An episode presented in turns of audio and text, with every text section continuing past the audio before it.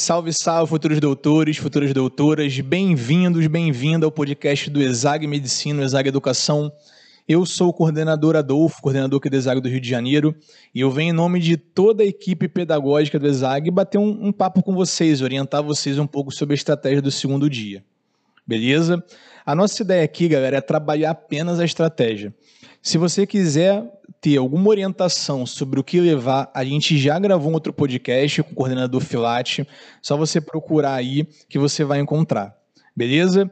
Vamos lá, galera. Sobre o Enem segundo dia, a gente vai ter cinco horas de prova. Essa informação é muito importante porque a gente vai trabalhar muito com a questão do tempo. A gente sabe que o Enem é uma prova muito cansativa, muito trabalhosa e é importante você estar completamente ligado nisso.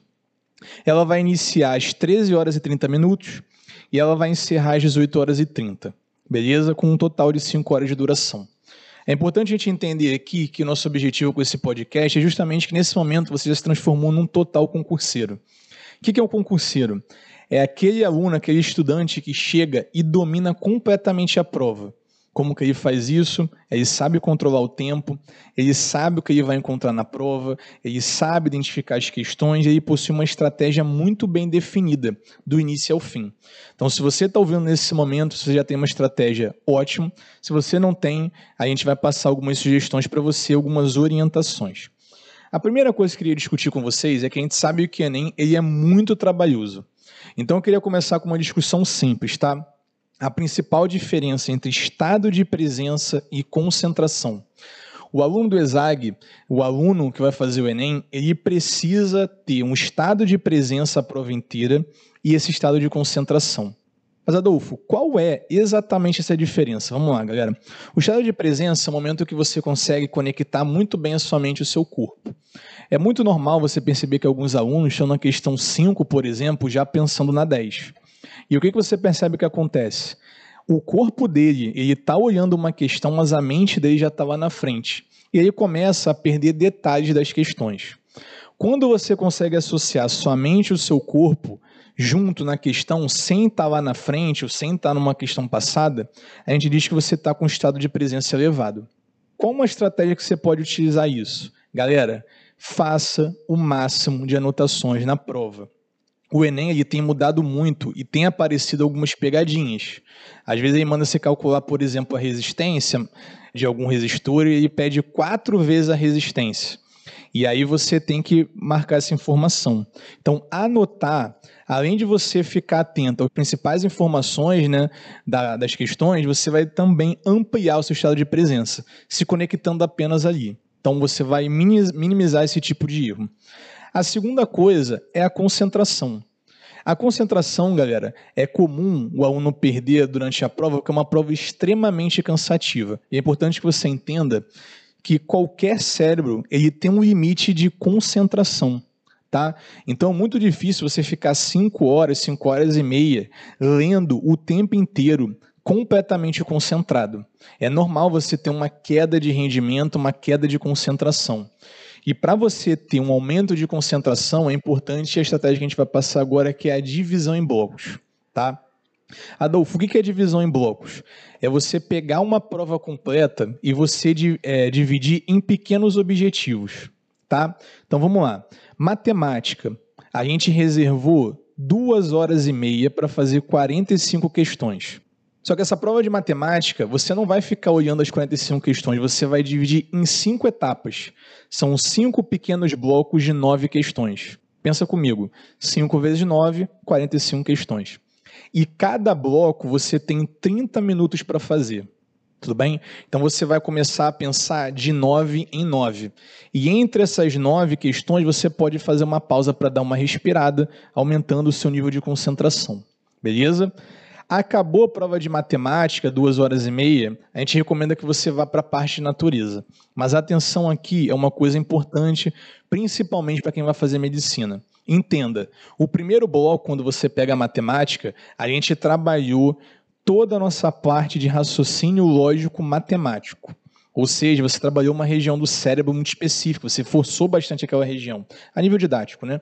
Agora a gente quer que você trabalhe um pouco mais de texto. Então a gente recomenda, né, se você vai fazer alguma área de saúde, que você vá para a parte de biologia direto. Primeiro, que tende a ser sua melhor disciplina, e segundo, que vai trabalhar mais uma parte interpretativa do seu cérebro, tá? Você vai tentar fazer todas as questões de biologia em 30 minutos. Tudo bem? Então, se a gente tinha dividido duas horas para a natureza, você fez 30 minutos em biologia, faltaram uma hora e meia. Como que a gente vai otimizar essa uma hora e meia? Você vai fazer três blocos colocando física e química. Beleza? Em média, né, gente, você tem 15 questões por cada uma, né? Se a gente pensasse em 15 de biologia, 15 de física, 15 de química, vão faltar 30 questões, então a meta seria fazer três blocos de 10 questões. Então são 10 questões em 30 minutos. Beleza? Adolfo, duas horas e meia de matemática, mais duas horas de natureza, dá quatro horas e meia. Os outros 30 minutos é para você passar o cartão resposta. Pô, Adolfinho, mas eu demoro menos de 30 minutos. Beleza, então dá um tempinho aí, uma gordurinha para alguma matéria aí que você, para alguma área de conhecimento que você precise investir mais tempo. Beleza? Agora vamos lá, galera. O que é importante aqui? Falando em nível de concentração, é muito importante que você dê uma pausa, o que a gente chama de quebra de estado mental, entre cada bloco.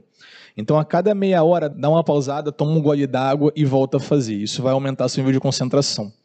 Entre as áreas do conhecimento, é legal que seja um momento onde você coma alguma coisa, você vá no banheiro, você consiga fazer uma técnica de respiração que vocês aprenderam ao longo do ano. Isso vai fazer que vocês consigam ir para a segunda etapa muito mais concentrados. Beleza? Então, retomando. Marquem o máximo possível para aumentar seu estado de presença e dê pequenas pausas entre os blocos para você recuperar o seu nível de concentração, tá? Agora vamos, falar, vamos fazer o seguinte, ó. Dentro de cada bloco, o que, que você deve fazer? Primeiro, então vamos pensar em matemática como exemplo. Adolfo, você falou que eu tenho cinco blocos de nove questões. O que, que eu faço especificamente em cada bloco? Você deve fazer o quê? Procurar as faces e médias primeiro. Então dá uma olhada transversal nas nove primeiras, que é a nossa meta beleza? Identifica de caras que são fáceis e médias. Rápida resolução, imagem, gráfico, matérias que você domine, tenta pegar de cara. Tudo bem? Isso vai te ajudar a aumentar a sua nota no TRI. A gente sabe que o Enem é um jogo, não vale apenas número absoluto de questões, então é importante que você acerte sim as faces e médias e que você tenha a coerência pedagógica que o INEP tanto gosta. Beleza? Agora vamos lá. Pensa o seguinte: se deu 30 minutos de prova e você não fez as 9 ainda, eu recomendo que você tenha feito o passo primeiro e que você tenha feito as faces e médias. O que isso quer dizer? Que as que estão faltando são questões difíceis, que você não vai fazer naquele momento, você vai voltar lá no final, se você tiver tempo. Adolfo, fiz sete questões. Olhei as nove, fiz sete. Vai para a etapa da 10 a 18 e começa do zero. Pô, eu fui lá no final, faltaram 15 minutos. Aí você volta nessas duas questões do primeiro bloco, beleza? Adolfinho, eu fiz nove questões em menos de 30 minutos. Eu ganhei esse tempo. Ótimo, você pode investir numa questão mais difícil lá na frente. Beleza? Tudo bem? Então isso é muito importante. Galera, sempre identifique questões rápidas de resolução, tá? Você olhou, você sabe o passo a passo, sabe como matar, faça primeiro, tá? Uma coisa muito importante que eu falo para meus alunos aqui do ESAG é o seguinte: vocês vão estar tá dominando as questões. Você vai saber e você se preparou para questões muito mais difíceis aqui do que no dia da prova. Então, é normal que você saiba sim fazer as questões. Mas atenção, tá? Terão questões na prova que elas são tão longas que elas podem estar lá para você não resolver. Então, muito cuidado para você não cair naquela pegadinha de você olhar, Adolfo, eu sei essa questão, eu quero fazer essa questão por orgulho, porque eu fiz isso várias vezes no cursinho, e você chegar lá e não conseguir ver a prova inteira, beleza? Então, por isso que a gente tem a prova em blocos, para você controlar essas etapas. Viu que você sabe a questão, mas tem resolução muito longa, cara, marca um asterisco na prova, cria um código próprio e depois, se der tempo, você volta. Beleza? E por último, gente, é muito normal, tá? Que você encare algum tipo de questão e você olhe e pense assim, pô, de cara eu não sei. Começa a procurar no texto palavras-chave que te remetam a conteúdos. Você vai perceber que a sua mente vai começar a buscar lá na tua memória os conteúdos, beleza? Se de cara você não souber, vá tentando relembrar, recuperar o que você sabe daquele conteúdo. De maneira geral, você vai perceber que a sua mente vai começar a buscar necessariamente aquela informação específica, tá? Então, olhou para a questão de cara, você não sabe resolver, tenha calma e procure o tudo que você lembra daquela matéria no entorno daquela informação específica que a sua mente vai recuperar. Eu tenho certeza disso. Beleza? Galera, você chegou até aqui. É, eu espero que você tenha gostado das orientações, você tenha gostado de tudo que a gente tem feito nesse, nessa retinha final.